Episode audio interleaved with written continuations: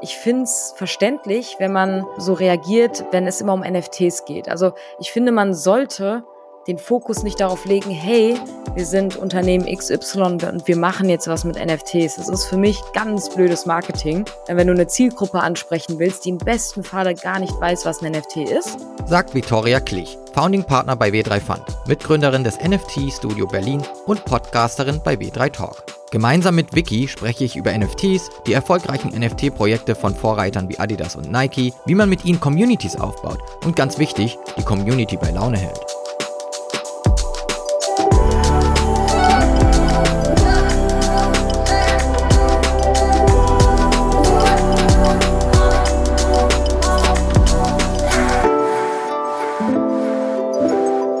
Mein Name ist Ben Hamanus und ich führe euch nicht durch die heutige Episode von Digital Helpdesk, sondern Listen and Grow. Ihr werdet es am Cover erkannt haben, wir haben die Sommerpause für ein Rebranding genutzt und freuen uns über euer Feedback. Los geht's!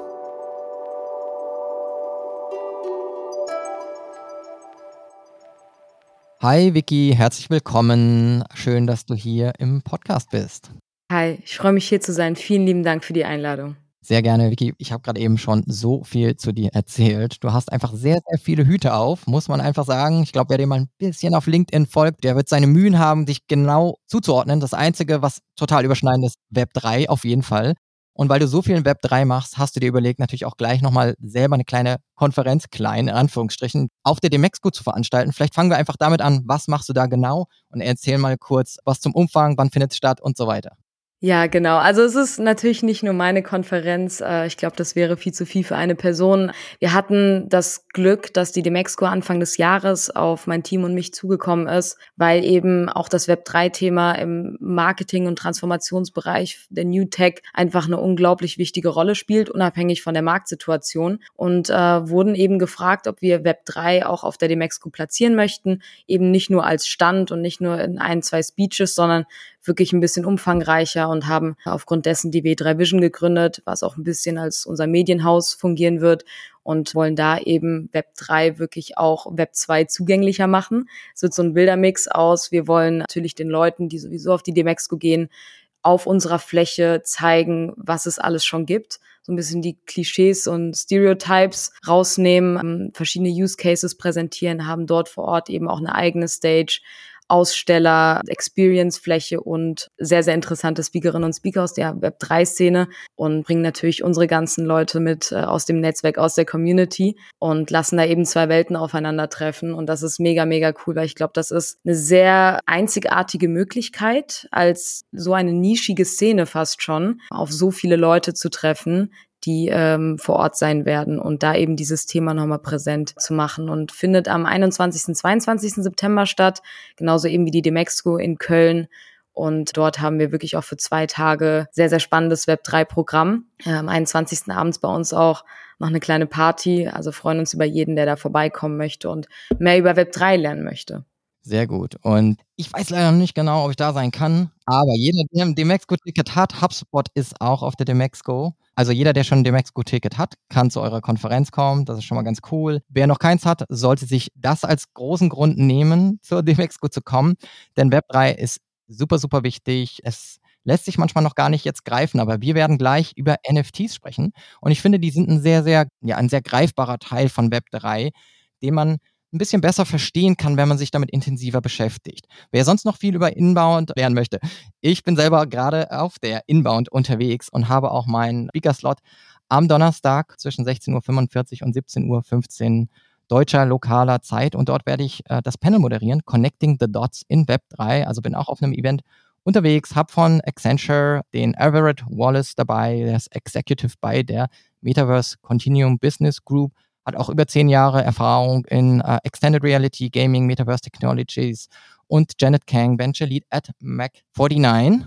Expertin für AR, VR, Blockchain, Metaverse. Also es wird sehr spannend. Hört rein. Virtuelle Teilnahme geht nämlich auch. Also es ist ein Hybrid-Event. Ihr könnt den Stream verfolgen. Es ist die Mainstage, wird groß, laut, toll. Schaltet rein. Und ansonsten ähm, nochmal der Tipp natürlich, Wiki auf der Demexco. So, jetzt haben wir die Events wo ihr in person oder äh, live zugeschaltet dabei sein könnt.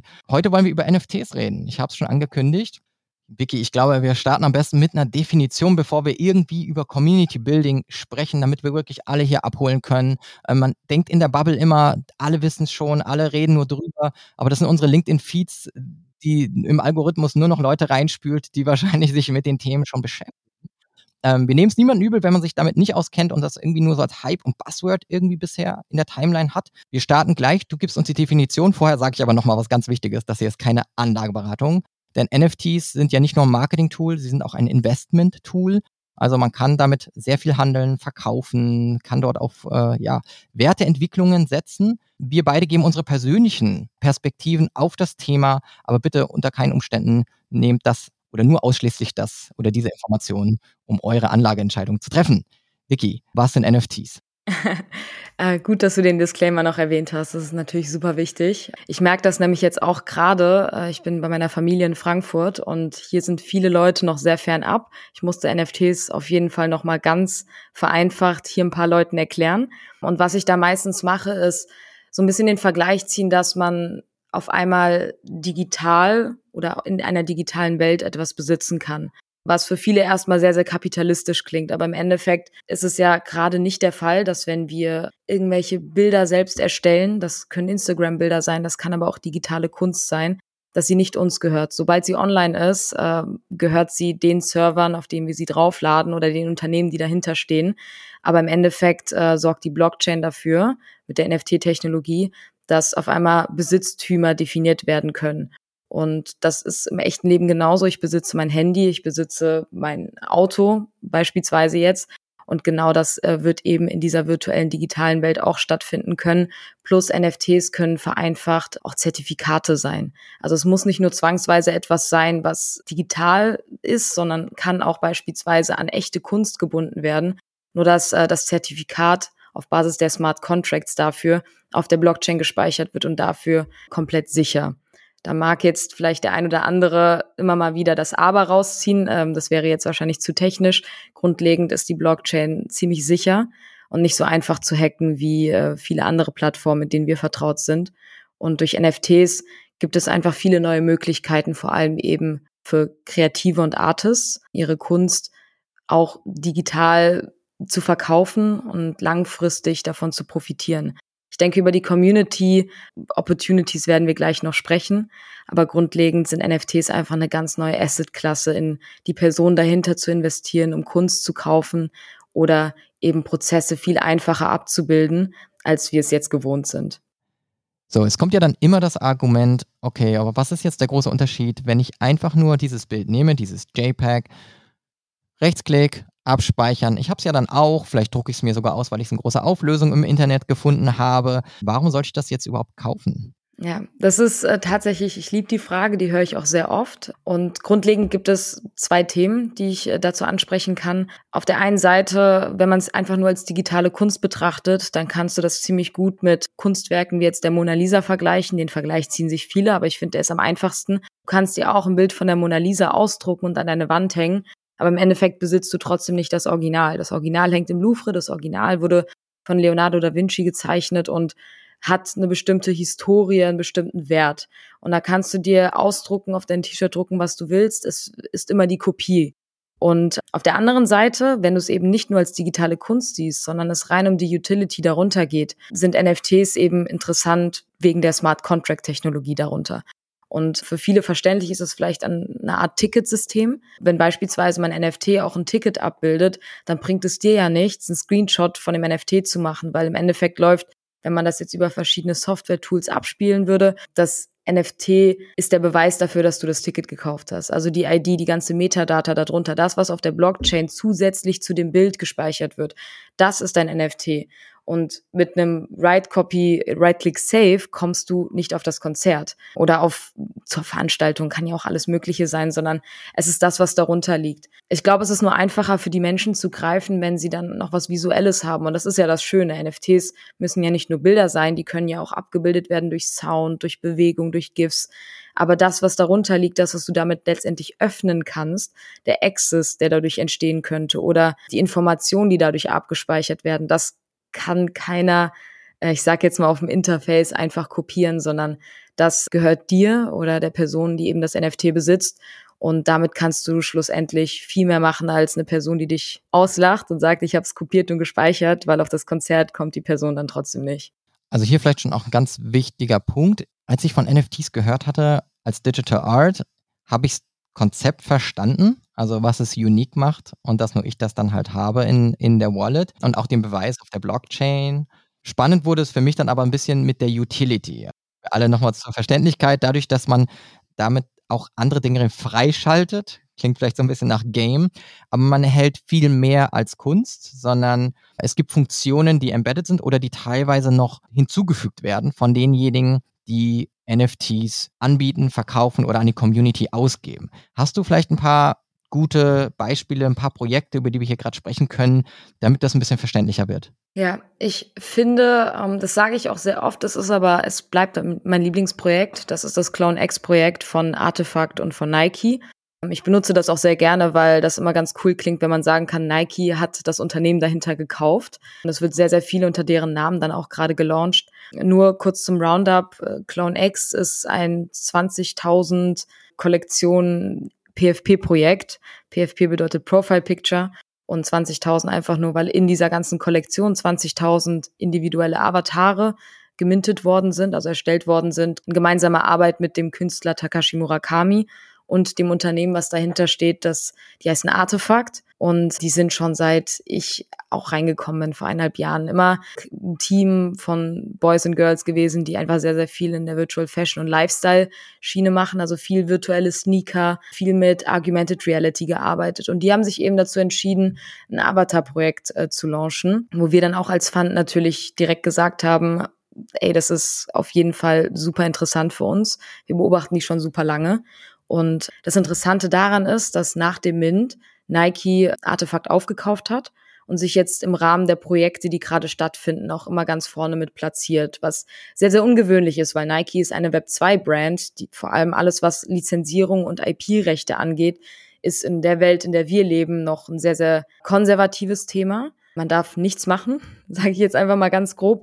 Während es jetzt bei dem Clone X-Projekt ganz spannend ist, und das kann man auf Twitter sehr, sehr gut beobachten. Ich finde das sehr faszinierend, wie die Co-Creation für sich beanspruchen. Also auf der einen Seite aus der finanziellen Brille gab es einfach super viele Airdrops in der Vergangenheit, die ich muss jetzt ganz vorsichtig sein, wie ich mich hier ausdrücke, aber Airdrops sind NFTs, die du geschenkt bekommst auf Basis der NFTs, die du hältst. Das heißt, jeder, der einen Clone X gehalten hat, hat hin und wieder mal einen Airdrop bekommen. Das ist einfach zu identifizieren, weil es auf der Blockchain liegt und man targeten kann, an wen man weitere NFTs verschickt. Und in diesen Airdrops gab es irgendwelche Metaverse-Räume, da gab es Schuhe von Nike, was auch total absurd ist. Das sind einfach virtuelle Sneaker von Nike. So, das Logo ist drauf, das Unternehmen steht dahinter, die meinen das ernst. Und das, was super interessant ist, ist, dass erst vor kurzem auch wirklich die IP-Rechte und die Dateien der NFTs an die Besitzerinnen und Besitzer freigegeben wurden. Natürlich darfst du jetzt nicht das Nike-Logo benutzen und das Artefakt-Logo, aber du darfst eigentlich mit deinem Avatar und allen Assets, die du dazu bekommst, in diesen virtuellen Räumen mit gewissen Tools das machen, was du möchtest. Und das siehst du gerade, wie sehr, sehr viele jetzt anfangen, sich dieses 3D-Modeling beizubringen, weil das ganze Projekt auch sehr 3D-lastig ist. Kann man einfach googeln, dann weiß man ungefähr, wie es aussieht. Und äh, da entstehen gerade Musikvideos, Kurzfilme, irgendwelche Kunstprojekte da. Wir werden das auf unserer Konferenz auch machen. Also wir haben nämlich einige Clone X und wir benutzen jetzt auch gerade das Privileg der ganzen Dateien und werden die überall spielen und äh, abbilden, weil wir das dürfen, weil wir das können, damit arbeiten können. Viele, die vorher eigentlich weniger kreativ unterwegs waren, bringen sich jetzt gerade eben dieses 3D-Modeling bei, weil wenn sie einen Avatar haben, sie können alles damit machen. Du kannst dir theoretisch auch aussuchen, das irgendwie kommerziell auszugestalten. Wie gesagt, ohne irgendwelche Logos zu verwenden.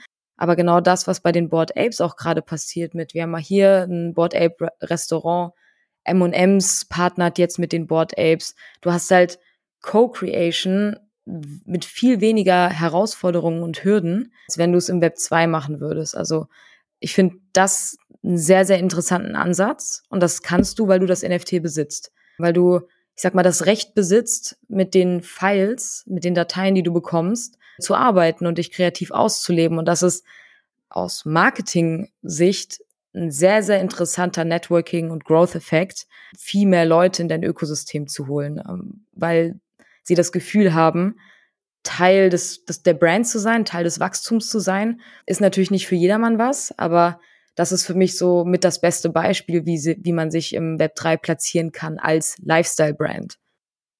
Ich finde das auch sehr spannend und das verlangt auch von den Brands ja einen großen Schritt zu gehen. Du bezeichnest sie immer als Web 2 Marken, was ja. ich finde. Das klingt so irgendwie so ein bisschen wie von vorgestern, aber eigentlich sind fast alle Marken, die wir kennen, Web 2 Marken. Es gibt ja, ja. glaube ich, die wenigsten sind die echten Web 3 Marken bekannt. Web 2 Marken, die jetzt diesen Schritt gehen und sagen, wir geben das so ein bisschen aus der Hand, ähm, die wir gehen in den Web 3 Space, wo Marken mit der Community gebaut werden und nicht mehr sozusagen, Web 2 war ja schon so Social Media, hey, wir, wir gehen auch auf User-Generated Content, also wir sind immer noch die Marke, aber ihr könnt hier so mitmachen. Jetzt geht es irgendwie anders. Die Leute haben den Anspruch, die wollen auch die Marke sein. Die wollen Teil der Marke sein, die wollen investiert sein, die wollen aber auch profitieren. Und das ist so ganz spannend, aber es verlangt eben auch, dass Marken sehr mutig sind, die Kontrolle auch viel abzugeben und sich auch wahrscheinlich, also ich will gar nicht wissen, was bei den Legal- und PR-Teams kommt. ist, sitzen ja. wahrscheinlich jeden Tag, äh, keine Ahnung, ob die überhaupt noch schlafen, aber monitoren wahrscheinlich das Web und gucken, was machen die Leute da draus, weil alle ja noch lernen müssen, was damit passiert. Also ich habe schon einige Male auch die Lizenzrechte mal durchgelesen von solchen Seiten. Natürlich sagen die schon, hey, es gibt auch viele gewisse Bereiche, wo ihr es nicht benutzen dürft und was ihr nicht damit machen dürft, weil natürlich will, will niemand in Verbindung gebracht werden mit äh, Sexismus oder anderen Themen, ja. Da schieben sie natürlich den Riegel vor und sagen auch, okay, dann greifen wir ein. Ansonsten ist der Kreativität sind da wenig Grenzen gesetzt. Also es sind teilweise so One-Pager, auf denen die Regeln für diese Lizenz ja. irgendwie stehen, ja, wenn überhaupt. Ja. Ich kenne das zumindest vom Boss Beauties Projekt wo ich es mir durchgelesen habe und auch für die Transparenz auch selber ein paar NFTs besitze, wo ich es einfach sehr spannend finde, was man damit machen kann. Auch da kein Boss Beauty äh, Schriftzug zwar nutzbar, aber eben mit dem Design kann man eben schon sehr, sehr viel machen mit dem Gesicht. Man kann Geschichten zu dem Charakter erfinden, man könnte irgendwie Geschichte schreiben, Zeichnungen äh, anfertigen und so weiter. Ja? Also sehr viel Dinge kann man machen, aber es verlangt Marken eben ab, ja, dann doch auch Vertrauen dann zu haben oder zu experimentieren und zu gucken, was macht die Community daraus. Also ja. ist auf jeden Fall sehr spannend. Ja, ey, äh, stimme dir da auf jeden Fall zu. Also man muss ja mittlerweile sagen, klar, ich bezeichne sie alle als Web 2 Marken, weil ich jetzt auch hier in Frankfurt wieder gemerkt habe, okay, die Leute um mich herum, die sich nicht damit beschäftigen, die haben überhaupt keinen Plan davon, dass eigentlich jede oder sehr, sehr viele von den Lifestyle- und Fashion- und vor allem Luxus-Fashion-Marken schon was mit NFTs machen und sich da ausprobieren. Das kriegen die gar nicht mit. Das kriegen wir in unserer Bubble mit. Das kriegen ja. die Leute mit, die vielleicht sehr, sehr tief in dieser, also auch in der Fashion- und Lifestyle-Szene sind. Das kriegt man mit, wenn man High Snobiety verfolgt. Aber alle, die sich nicht aktiv damit beschäftigen, haben eigentlich gar keine Ahnung, wie viel dass Nike eigentlich gerade auf Platz eins ist mit dem, was sie machen. Es gab jetzt letztens erst diese Grafik, die durch ganz LinkedIn geflutet ist, plus durch alle Newsletter, die ich verfolge, wo es eben so ein sehr, sehr interessantes Dune Analytics Dashboard gibt, was einfach nur bedeutet, da werden sich ganz viele Daten, die transparent auf der Blockchain sind, gezogen und verschiedene ja, Tabellen und Modelle angelegt, wie viel welche Marke bereits verdient hat. Und das ist ja das Interessante an der Blockchain. Das ist halt alles transparent. Du kannst aus allen Daten irgendwelche ähm, Schlüsse ziehen und die auch visuell verarbeiten und vergleichen. Und das ist einfach sehr, sehr spannend. Ich meine, das kannst du bedingt auch, vor allem bei börsennotierten Unternehmen, dass ja auch vieles einfach an die Öffentlichkeit kommt. Aber ich habe trotzdem das Gefühl, dass ich noch nie so vermeintlich intime Daten über, über Nike, über Puma, über Adidas, Dolce und Gabbana einfach nur aus dieser Web3-Bubble sehen konnte. Und freut das super zu sehen, wie viel da eigentlich auf dieser Ebene passiert, obwohl wir in einer Marktsituation sind, die schlechter hätte nicht sein können nach so einem, nach so einer Halbblase wie letzten Jahr. Was mir einfach das Gefühl gibt, okay, es geht hier einfach nicht nur um Investments und schnelle Flips. Auch. Ich bin Teil eines Investmentfonds, wir investieren in NFTs. Aber wir denken da ein bisschen mehr aus der Web 2 Brille und für uns ist das mehr ein bisschen, geht halt in die Long-Term-Richtung als einfach ja. zu sagen, okay, wir wollen jetzt hier wirklich die sehr, sehr schnellen Gewinne erzielen. Das ist super, super schwer in der wahrscheinlich riskantesten Asset-Klasse, in die du momentan investieren kannst. Vielleicht. Also ich, ich, ich könnte mir andere Asset-Klassen noch vorstellen, wo ich, also man hat ja auch schon sehr schlechte Erfahrungen gemacht außerhalb der Web3-Bubble äh, mit Assets. Und ich, ich, ich glaube, ich, ich habe da wahrscheinlich schon eine große Risikotoleranz generell. Vielleicht hier auch nochmal für alle, die zuhören, wenn ich hier irgendwas empfehle. Ich habe eine hohe Risikotoleranz. Mhm. Und ich glaube äh, aber auch sehr an den Web3-Space. Deswegen fühlt sich für mich weniger riskant an, weil ich, wie du sage, Es geht hier einfach um das langfristige Game, auch die Freude, Teil dieser Community zu sein. Das ist für mich genauso wie, manche kaufen wahrscheinlich auch nur Aktien und das interessiert sie nicht mal so richtig irgendwie, was das Unternehmen macht. Die wissen nur, dass das irgendwie die Zahlen gut laufen und die Kurse gut laufen und sie haben eine Empfehlung irgendwo gehört und dann kaufen sie auch Aktien. Dann gibt es wieder welche, die sich wirklich auseinandersetzen, vielleicht auch an ein Unternehmen glauben und dann Aktien kaufen. Bei mir ist es mit NFTs genauso, dass ich gerne dort drin bin, wo ich, wo ich sehe, dass die Leute was bauen und auch langfristig was bauen und auch jetzt, wo der Markt hängt, so ein bisschen unten ist, in der Wahrnehmung zumindest, weil der Hype so riesig vorher war, dass es eben trotzdem liefern viele Communities halt echt ab. Also ich folge ja auch, ähm, wie gesagt, Boss Beauties ist so mein Projekt, über das ich immer total gerne spreche, weil ich auch viel im Bereich Diversity, Inclusion und Belonging mache, auch äh, Female Empowerment. Wer mir so ein bisschen folgt, weiß auch, dass ich da eine Konferenz zu dem Thema mache für HubSpot und dieses Projekt verfolge und jetzt zum Beispiel gerade alle, die schon ein NFT von Boss Beauty besitzen, die bekommen, haben jetzt so eine Art Diamant bekommen, äh, ähm, den man claimen konnte. Claimen heißt, ich logge mich mit meiner Wallet, meinem NFT in der Wallet auf der Seite ein, bekomme dann einen dieser Behälter. Ich weiß noch nicht, welchen Diamanten ich habe, aber in dieser Woche wird es dann möglich sein, zusammen mit der Boss Beauty, also dem NFT von der Boss Beauty, die ich habe, ist auch ein Profile Picture äh, Projekt, könnte man sagen, und dem Diamanten, den ich dann wahrscheinlich habe, kann ich eine neue Super Boss Beauty kreieren. Das heißt, ich behalte meine Boss Beauty, krieg aber eine neue, ja, also eigentlich praktisch gratis wie bei den Board Apes, ne? Mit den Mutant Apes so ein bisschen. Genau, und genauso auch in World of Women. Da hat man dann die World of Women Galaxy äh, als Holder dann schon bekommen. Andere haben die dann gekauft. So früh war ich da nicht drin. Zum Beispiel in einem anderen Projekt auch voller Transparenz habe ich auch ein World of Women Galaxy NFT. Und das ist natürlich eine große Wertekreierung und hält auch die Leute daran, nicht immer schnell zu flippen. Du hast vorhin den Begriff benutzt, flippen. Das ist man, man kauft sich ein NFT, verkauft sich es möglichst, verkauft es einfach schnell wieder mit Gewinn, weil es eigentlich nur um die Gewinne geht. Wenn man aber solche Sachen bekommt wie, ja, halte dein NFT und du kriegst nochmal eine zusätzliche Superboss Beauty, dann hält man daran fest, man hat auch viel mehr Spaß, man sieht, wie die Community Spaß hat, weil keiner weiß, wie seine Superboss Beauty aussieht, dann basierend auf der Boss Beauty, die man schon hat. Und es ergeben sich verschiedene Kombinationen durch diese Diamanten, die man bekommt. Das sind dann sechs verschiedene, glaube ich, Typen.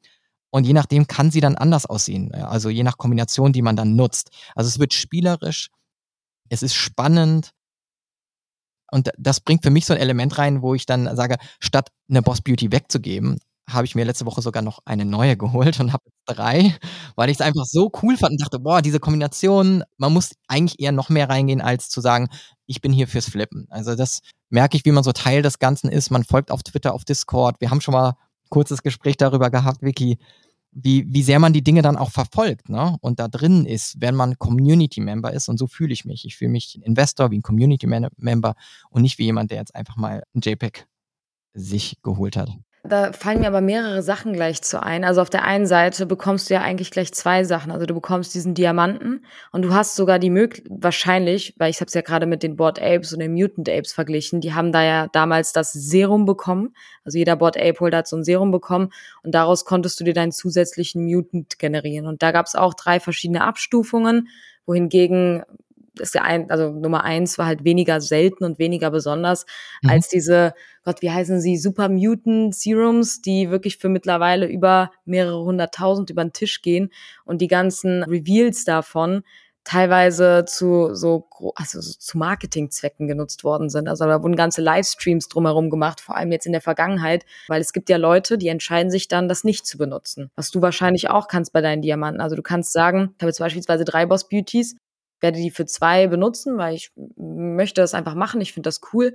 Aber aus Spekulationsgründen, nicht, dass ich glaube, dass es dein Interesse ist, aber das kann man natürlich auch machen. Ich lasse die dritte oder lass den dritten Diamanten noch geschlossen und benutze den noch nicht, weil selbst das kann irgendwann eine Wertsteigerung haben. Ich sehe das natürlich alles so ein bisschen aus Fundperspektive. Wir versuchen uns da immer so verschiedene Wege auszumalen. Aber ich finde es interessant, es ist eine Mischung aus, du kannst natürlich ein bisschen spekulativ sein, das kannst du bei Pokémon-Karten auch und bei den Packs, die die Leute da kaufen. Aber auf der anderen Seite ist es auch Rewarding und Gamification, was super, super interessant ist. Für viele, die glauben, irgendwie Games sind nur was für Leute, die, weiß nicht, einfach nur Bock haben zu zocken. Ich glaube, wir haben Gamification überall im Alltag, auch auf Social Media. Und NFTs bridgen das schon sehr, sehr interessant. Also allein schon die Spannung, so, ah, ich will noch eine Boss Beauty haben und ich bin gespannt, was passiert auf Basis der Boss Beauty, zu der ich wahrscheinlich schon eine Beziehung aufgebaut habe. So absurd wie das klingt, ich identifiziere mich auch mit meinem Klon, den ich als Profilbild habe. Das ist mein Profile-Picture, meine Community, so das, was ich cool finde. Wir haben die gezogen, die einzige Frau, deswegen ist es auch meine. Und dass du da on top halt noch irgendwas bekommst, was dem ähnlich ist. Und dazu dafür belohnt wirst, dass du treues Mitglied geblieben bist. Und äh, das steht den Leuten natürlich frei, sich auch zu engagieren oder nicht. Das kannst du nicht von jedem erwarten. Aber ähm, ich finde das mega, mega cool, dann auch zu sehen, dass immer wieder was passiert in diesen Communities, dass immer irgendwas Neues kommt. Und das hört sich echt schon sehr, sehr nice an. Also ich bereue es gerade, keine zu haben. also das Spannende ist wirklich, dass sie das, also wie du gesagt hast, es gibt diese Raritäten, also diese mhm. Container haben verschiedene Raritäten und je nachdem, mit welcher Rarität du das kombinierst, und ich weiß ja nicht, was ich in meinen Containern habe, wird dann eben eine äh, seltenere Superboss Beauty draus oder eben ähm, nicht ganz so selten. Das Spannende für mich ist natürlich, wenn ich diese Container dann öffne, zu sehen, was habe ich für welche. Und natürlich, wenn ich dann vielleicht nicht die ganz seltenen sehe, werde ich vielleicht nochmal investieren und gucken, ob ich mir dann auf dem Marktplatz eben einen der Container hole, bei denen es halt dann super rare ist, weil ich meine Boss Beauty gerne in eine super Boss Beauty, die super rare ist, möchte. Ich muss auch zugeben, ich habe eine Boss Beauty gekauft, die ich absichtlich so ausgewählt habe, dass sie meiner Frau sehr ähnlich sieht. ähm, Mega. zusammen mit meinen Kindern. Also wir haben so durchgeguckt. Ja, meine Frau hat auch rote Haare, das macht sie auch nochmal so, auch nochmal ein bisschen seltener bei der Auswahl. Aber wir haben dann geguckt, haben eine gefunden. Und da bin ich natürlich auch gespannt, wie sieht dann die Super Boss Beauty aus, weil dieses Boss, die Boss Beauty gebe ich auf keinen Fall weg. Mal gucken, wie die Super Boss Beauty aussieht. Also da kommt auch noch hinzu, also wie du schon gesagt hast, es gibt dieses Flippen, ja, man sieht diesen Wert von diesen, von der ganzen Kollektion, wo ist der Floor Price, also wo ist der momentane Preis, für den es gehandelt wird. Aber ich wollte gar nicht zum günstigsten Preis einfach nur kaufen, klar, sondern es musste dann auch noch eine sein, die vom, mir vom Bild her gefällt, weil mit diesem Bild kommen so viel mehr Rechte und natürlich auch eine persönliche Verbindung. Also ich, ja. und jetzt zuletzt hatte ich eine Boss Beauty geholt, die zum Beispiel auch dunklere Haut hat, weil wir haben zwei mit heller Haut. Und ich habe dann irgendwann auch gesagt, ja, also wir lassen uns teilweise ja Sachen sogar drucken. Du kriegst ja dann hoch aufgelöst auch die, die JPEGs. Wir haben die Bilder teilweise an der Wand und wir wollten da auch Diversität dann irgendwann haben. Also auch meine Tochter hat irgendwann gefragt, ja, wollen wir mal eine holen mit so ein bisschen dunklerer Haut und so. Ach, wie, wie cool. und sie freuen sich auch schon voll auf diesen Reveal. Also auch meine Kinder und meine Frau sind ein bisschen neugierig, was am Ende rauskommt. Also als ganze Familie nehmen wir daran teil. Und das zeigt für mich, es ist so viel mehr, als dass ich hier nur am rumzocken oder gucken bin, sondern wir sind inzwischen in dieses Projekt als Familie investiert, weil wir es gut finden. Ey, das ist eine mega schöne Story. Danke fürs Teilen. Also echt mega, mega interessant, dass du da deine Familie mit einbeziehen kannst. Ich wünschte, ich könnte das auch, aber es versteht hier keiner. ja, also ich, ich glaube, ich glaub, auf die eine Art und, und Weise sehe ich immer mehr Leute, die da so sehr emotional investiert sind in, in die ganze Geschichte und sich da die nicht nur am, am Rumflippen sind. Und ich glaube, das sind die Leute, die jetzt gerade auch mit dabei sind und viel, viel bleiben und, und auch nicht desillusioniert sind, sondern einfach immer noch diesen Community-Aspekt sehen. Ja, ja, auf jeden Fall. Wir haben jetzt ein bisschen über die Clone X geredet. Ich wollte noch mal zu, zu Artifact sagen, falls jemand das nachgucken will. Ähm, ganz gemein, die schreiben sich RTFKT. Habe ich es jetzt ja. richtig? Die haben nur die Konsonanten, die lassen die Vokale weg. Genau, genau so ist es ja. Das genau. ist ähm, eins meiner Lieblingsprojekte auf jeden Fall. Aber ich äh, identifiziere mich auch eher mit dem Lifestyle. Also da sind wir wieder bei dem, bei der Identifikation und was ist deine Community. Bin schon seit klein auf ein riesen Nike-Fan gewesen. Und da jetzt Leute zu haben, die das echt cool auch im Web 3 umsetzen, wie gesagt, keine Anlageberatung, ist auch sehr, sehr teurer Einstieg. Aber äh, das auch einfach nur zu verfolgen, ist super, super spannend, wie sich da Leute kreativ ausüben und was da geschaffen wird. Du bist ein Nike-Fan, ich bin Team Adidas. Uh. Aber ich, ich, muss ehrlicherweise sagen, wir haben auch Adidas NFTs und wir kriegen bald unsere Trainingsanzüge zugeschickt für das ganze Büro. Und jeden Freitag haben wir schon ausgemacht, werden wir unsere Adidas Trainingsanzüge anziehen äh, mit den Affen und Punks und G-Money Logos, die da drauf sind. Das war eine riesen Kollabo von Adidas und werden dann mit unseren neongelben Anzügen freitags im Büro arbeiten. Dann erzähl doch mal ganz kurz noch mal was zu dem Projekt, weil die haben das ja fand ich auch sehr cool. Leuten, die eben dieses Adidas Into the Metaverse NFT, die sich das geholt haben, die konnten nämlich dann physische Gegenstände bekommen. Genau, das relativ einfach. Also es, die haben halt versucht, wirklich Web 2 und Web 3, sage ich jetzt einfach mal, miteinander zu verbinden. Und anders als es jetzt Nike und Artefakt machen, die sich gerade sehr, sehr auf diesen virtuellen Raum konzentrieren und Virtual Fashion bauen, war es bei Adidas so, die haben, und das war damals, und damals heißt Ende letzten Jahres, war schon krass genug, dass auf einmal Adidas mit den Board Apes, Punks Comic, auch ein sehr, sehr interessantes Projekt, und eben dem NFT-Influencer G-Money kooperiert haben. Da hat Adidas selbst äh, so ein Board Ape mit einem Adidas Trainingsanzug als Twitter-Profilbild benutzt, was wirklich damals so außergewöhnlich war, so ein krasses Statement, äh, viel Welle um sich selbst gemacht und haben dann eben ähm, Into the Metaverse NFT gedroppt wo man erstmal nicht so ganz wusste, was man damit machen kann. Also klar, man wusste, okay, da ist jetzt ein Affe drauf, der hat einen Trainingsanzug, bekommt man den jetzt oder nicht? Man konnte dadurch tatsächlich auch äh, ein anderes Projekt äh, einfacher rein, äh, was mit Prada entstanden ist. Das ist aber eine kleine andere Geschichte. Nichtsdestotrotz konnte man dann paar Wochen später seine Adidas NFT Trainingsanzüge claimen. Also den, den dieser Affe und die Frau von, von Punks Comic auf diesem NFT tragen, kann man sich eben in Real Life bestellen. Das haben wir vor ein paar Monaten gemacht. Das dauert ein bisschen, konntest deine Größe auswählen und dann wurde quasi auf die Metadata dieses NFTs geschrieben, dass du deinen Anzug geclaimed hast. Es wird halt alles auf der Blockchain gespeichert. Das heißt, theoretisch sind die dann weniger wert, wenn man das jetzt wieder aus auf der Spekulationsebene betrachtet, weil eben die Main Utility schon rausgezogen wurde. So die Trainingsanzüge kommt man jetzt, die sind ja dadurch auch streng limitiert, was irgendwie so einen Doppeleffekt hat, weil du hast auf der einen Seite die ersten NFTs von Adidas, die an sich in Jahren wahrscheinlich auch nochmal einen Sammlerwert haben werden. Immer etwas, was als erstes ist, ist interessant aber auf der anderen Seite auch die Trainingsanzüge, die im Rahmen einer sehr interessanten Kooperation aufgebaut worden sind, die auch eben limitiert an diese NFTs, ähm, ich will jetzt nicht sagen erstellt, produziert werden. Also es wird auch nur eine gewisse Anzahl an diesen Trainingsanzügen geben. Das heißt, du hast auch diese Verknappung im Fashion-Bereich, die für all diejenigen, die mal auf StockX versucht haben, seltene Sneaker zu kaufen, das ist auch ein eigener Markt für sich. Das ist super spannend und wahrscheinlich auch für die ganze Web2-Szene viel greifbarer, was man eigentlich damit gerade machen kann, als wenn du wie, wie Artefakt und Nike gemeinsam für deinen Avatar eine virtuelle Jacke kaufst. Wo sich da wahrscheinlich auch erstmal viele fragen, was soll ich denn damit machen? Warum sollte ich so viel Geld für mein virtuelles Ich ausgeben? Wobei die meisten schon gar nicht virtuelles Ich sagen würden, sondern einfach nur für irgendwas im virtuellen Raum. Da muss ich aber auch ehrlicherweise sagen, und ich drifte gerade voll ab, ich glaube nicht, dass die ältere Szene damit angesprochen wird, sondern dass man gerade auf die jungen Leute geht, die ihr ganzes Geld für Fortnite-Skins ausgeben und schon eine gewisse Art von virtueller Identität haben. So, das ist für die Leute, das ist nicht für die Boomer, wenn ich das jetzt mal ganz vorsichtig ausdrücken darf, die sowieso nicht verstehen, wie man so viel im Internet abhängt. Und das finde ich sehr, sehr interessante Strategien, die die Marken da vereinzelt gerade ausführen.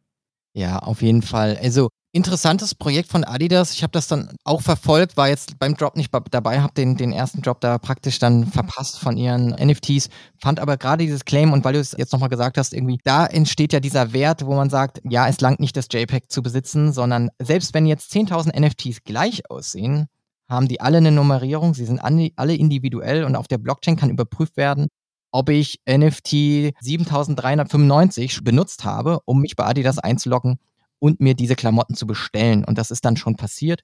Und damit äh, kann, kommt auch eine kurzfristig eine Wertminderung einher, weil jede, jedes dieser NFTs, das noch nicht benutzt wurde, damit kann man die Klamotten natürlich noch holen. Und wenn man sich durchrechnet, hat das für einen vielleicht einen Gegenwert von 1000 Euro, weil man, weil das so super seltene Klamotten sind und man weiß ja, was diese exklusiven Drops dann auch bei Adidas kosten, wenn die da irgendeine Kollabo haben, dann kostet eine Jacke irgendwie 500 Euro oder 400 Euro oder so. Ne? Also das, da entstehen dann diese eine neue Art von Drop, entsteht da praktisch, die man über eine Mitgliedschaft über dieses NFT hat und wer diese Mitgliedschaft hat, wird in der Community selber geregelt, weil Adidas muss da keine Mitglieder verwalten, sondern wenn ich diese Mitgliedschaft nicht mehr haben will, dieses NFT, dann verkaufe ich das eben auf OpenSea oder einer anderen, einem anderen Marktplatz, wo eben ein Ethereum-basiertes NFT gehandelt werden kann. Das heißt, die Community macht das irgendwie selber. Also sehr spannend und vielleicht ein ganz, ganz interessantes Thema und vielleicht kommen wir da schon mal zum nächsten Punkt. Jetzt haben wir schon über die ganzen Corporates gesprochen, die sich da involvieren. Also Adidas, Nike, Premium-Marken wie Gucci sind schon mit dabei. Die bauen schon eine sehr starke Verbindung zwischen Marke und Community auf.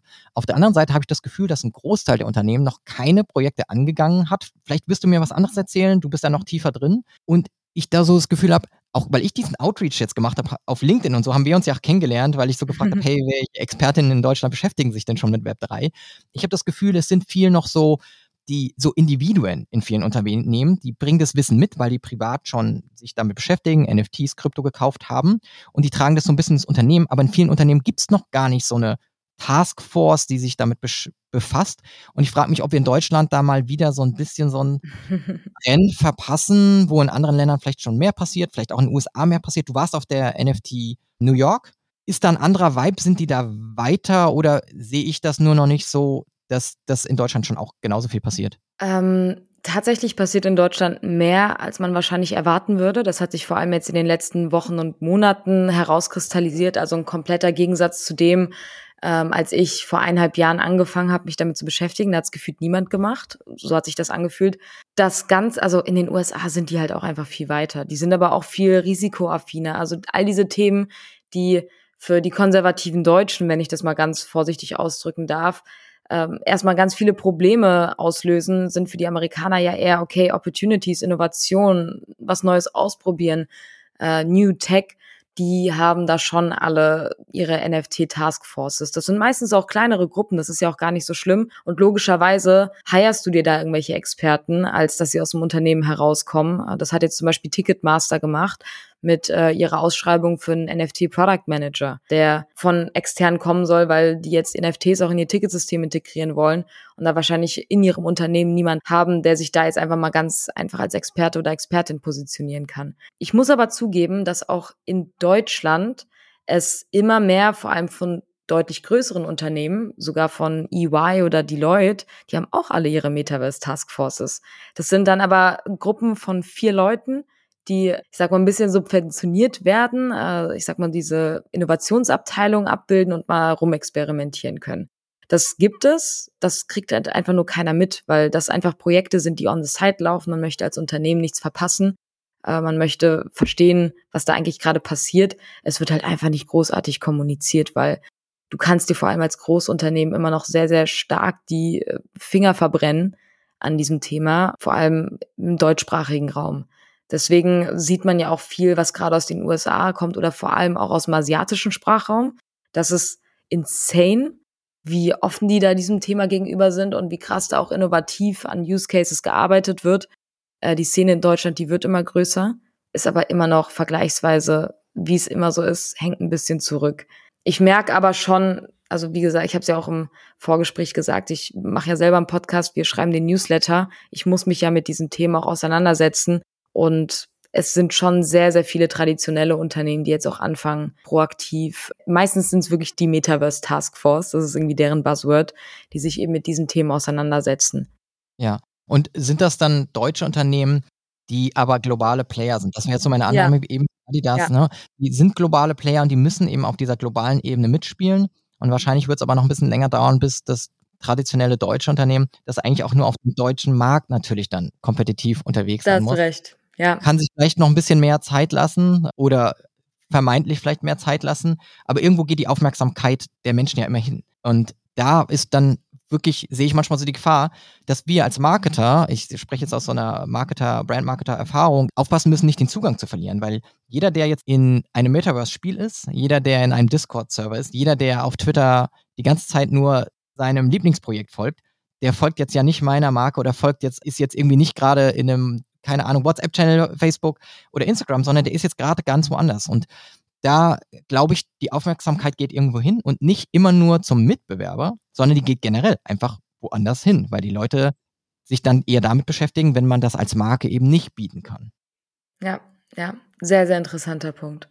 Ja, und deswegen mal gucken, wie schnell wir da irgendwie Geschwindigkeit kriegen. Gerade in so einer, ich sage mal, Kryptokrise haben wir in Deutschland ja immer mehr Angst, da reinzugehen und sehen ja auch das alles als überhyped und bauen nicht und verpassen vielleicht den Moment, während alle anderen bauen, die trotzdem dran glauben, da so mitzuschwimmen.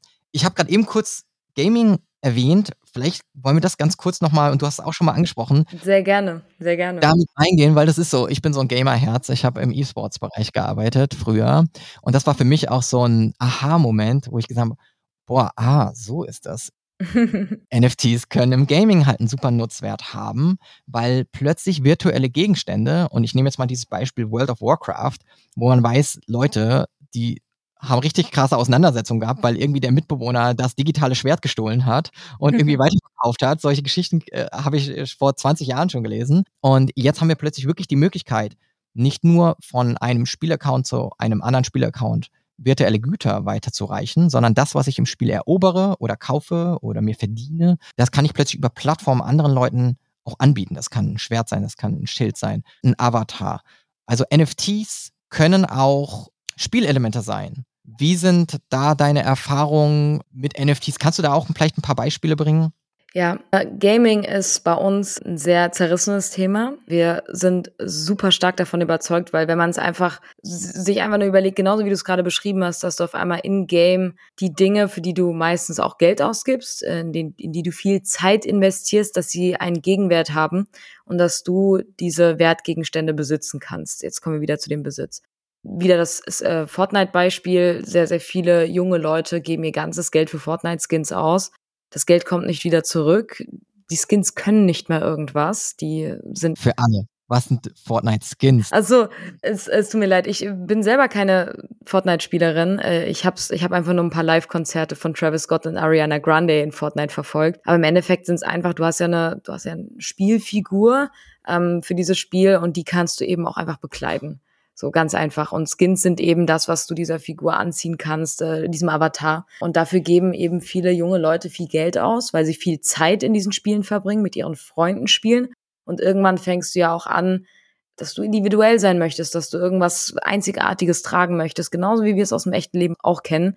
Und äh, vielleicht ein anderes Beispiel von FIFA. Du steckst ja auch ich habe das bei meinen männlichen Freunden, die immer gerne FIFA während Corona gespielt haben, gesehen, wie viel Geld die dann in diese Packs reinstecken, um bestimmte Spieler zu ziehen, dass dieses Geld auch nicht zurückkommt. Klar, du kannst intern da handeln, ähm, aber im Endeffekt ist das eine sehr, sehr geschlossene Ökonomie. Und das ist irgendwie das, das Potenzial für NFTs als auch gerade echt ein sehr, sehr großes Problem. Deswegen ist es bei uns gespalten. Wir, wir glauben total daran, dass es irgendwann da nachhaltige Use Cases geben wird.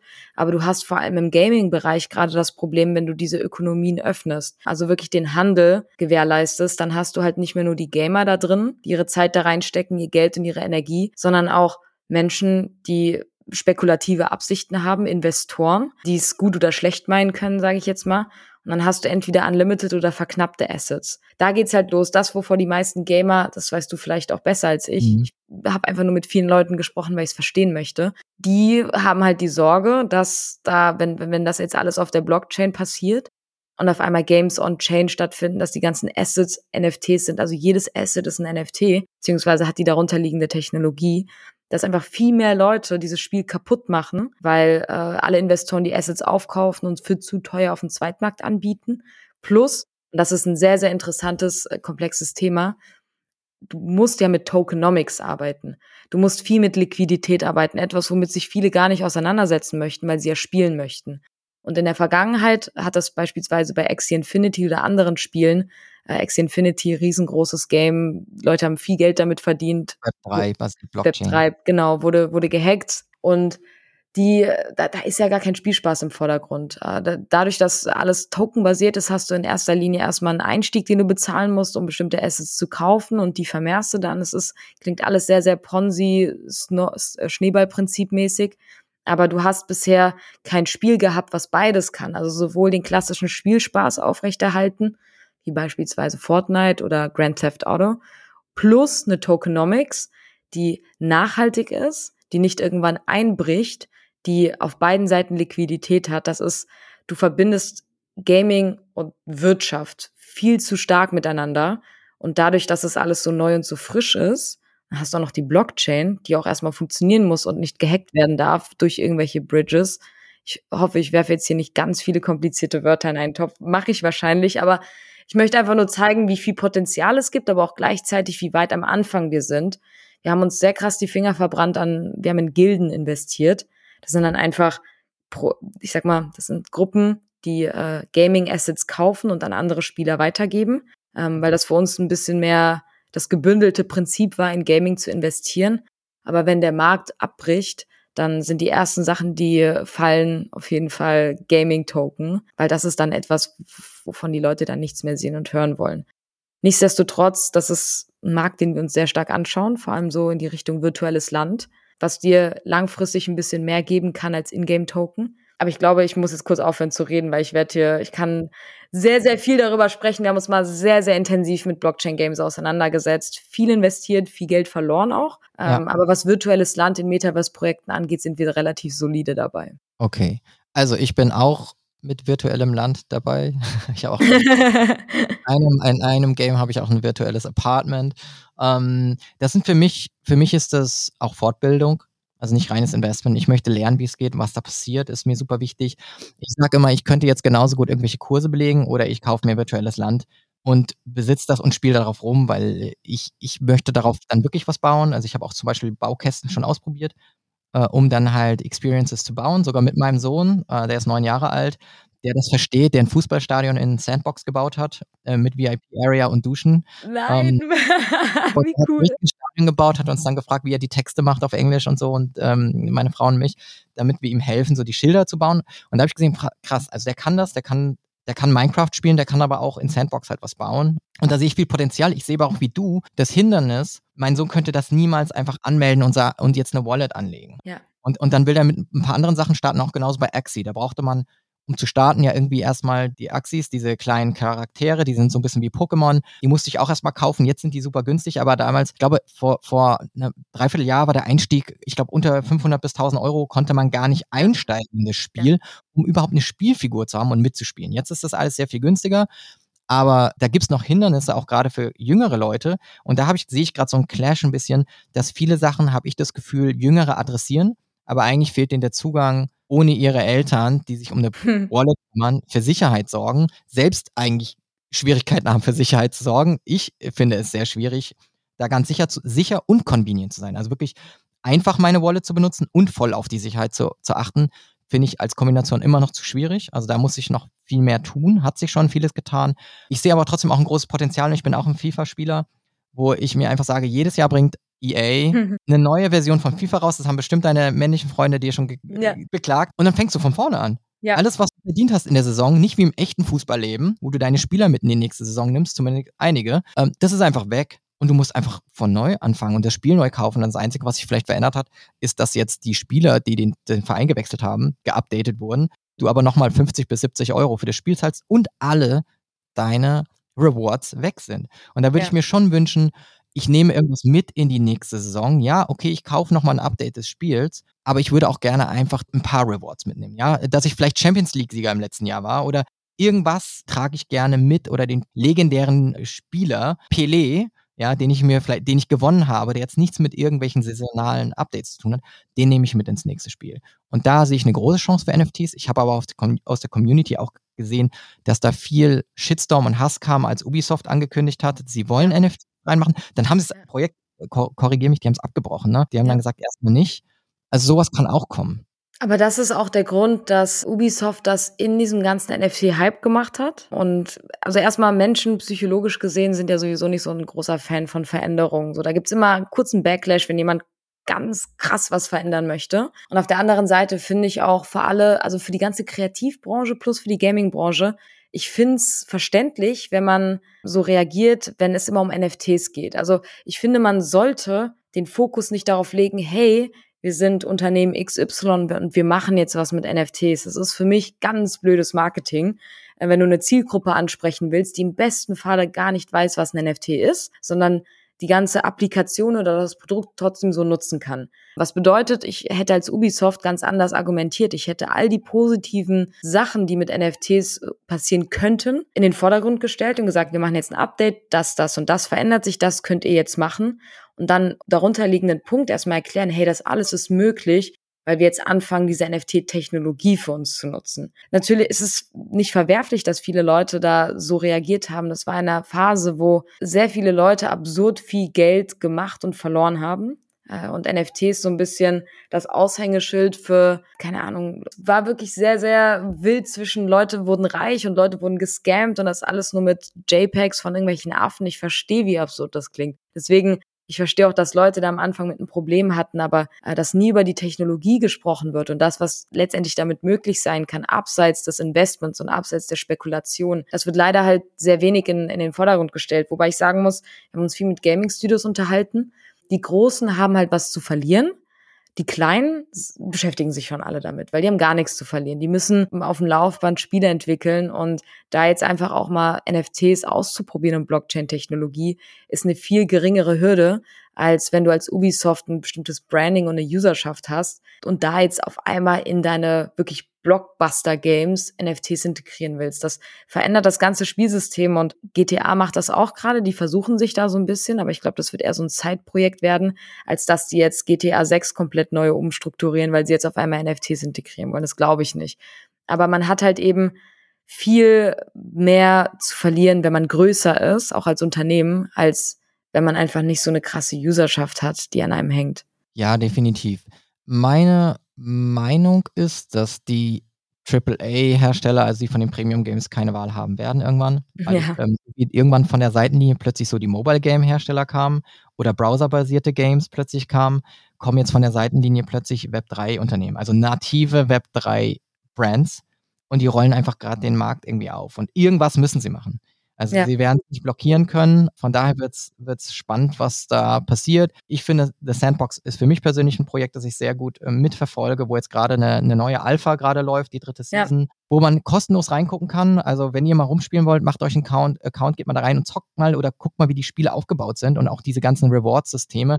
Und ihr könnt auch diesen Game Maker also mal ausprobieren. Ganz kurz mal bauen finde ich eine gute Möglichkeit, das ein bisschen besser zu verstehen, was da gerade passiert. Und da sind auch Marken wie Tony Hawk drin, die, die Raven Rabbits sind drin, die eigentlich von Ubisoft, Ubisoft sind. Eigentlich ein ganz guter Versuch, in diesem Metaverse mitzuspielen. Also andere Marken, Schlümpfe, alles mögliche. Ne? Also alles. Jede, also äh, sind da witzige Sachen drin. Paris Hilton kommt da bald noch mit rein. Ich wollte ich es gerade sagen, Paris Hilton fängt da jetzt auch an. Snoop Dogg ist vertreten. Also die absurdesten Persönlichkeiten und Unternehmen versuchen sich da und das ist äh, sehr, sehr interessant, ja. Genau, also auch da wird sich noch herausstellen, äh, ob es neue Communities gibt, äh, neue Generationen, die das geil finden, oder ob es einfach nur Pushback gibt ähm, oder ob das ältere Generationen sind, die dann vielleicht einfach nochmal eine längere Zeit für die Transformation brauchen. Insgesamt, glaube ich, haben wir heute viele Dinge abgedeckt von Gaming, äh, Kunst, Profile Pictures, Female-led Projects, also wirklich ähm, alle möglichen Dinge, die NFTs sein können.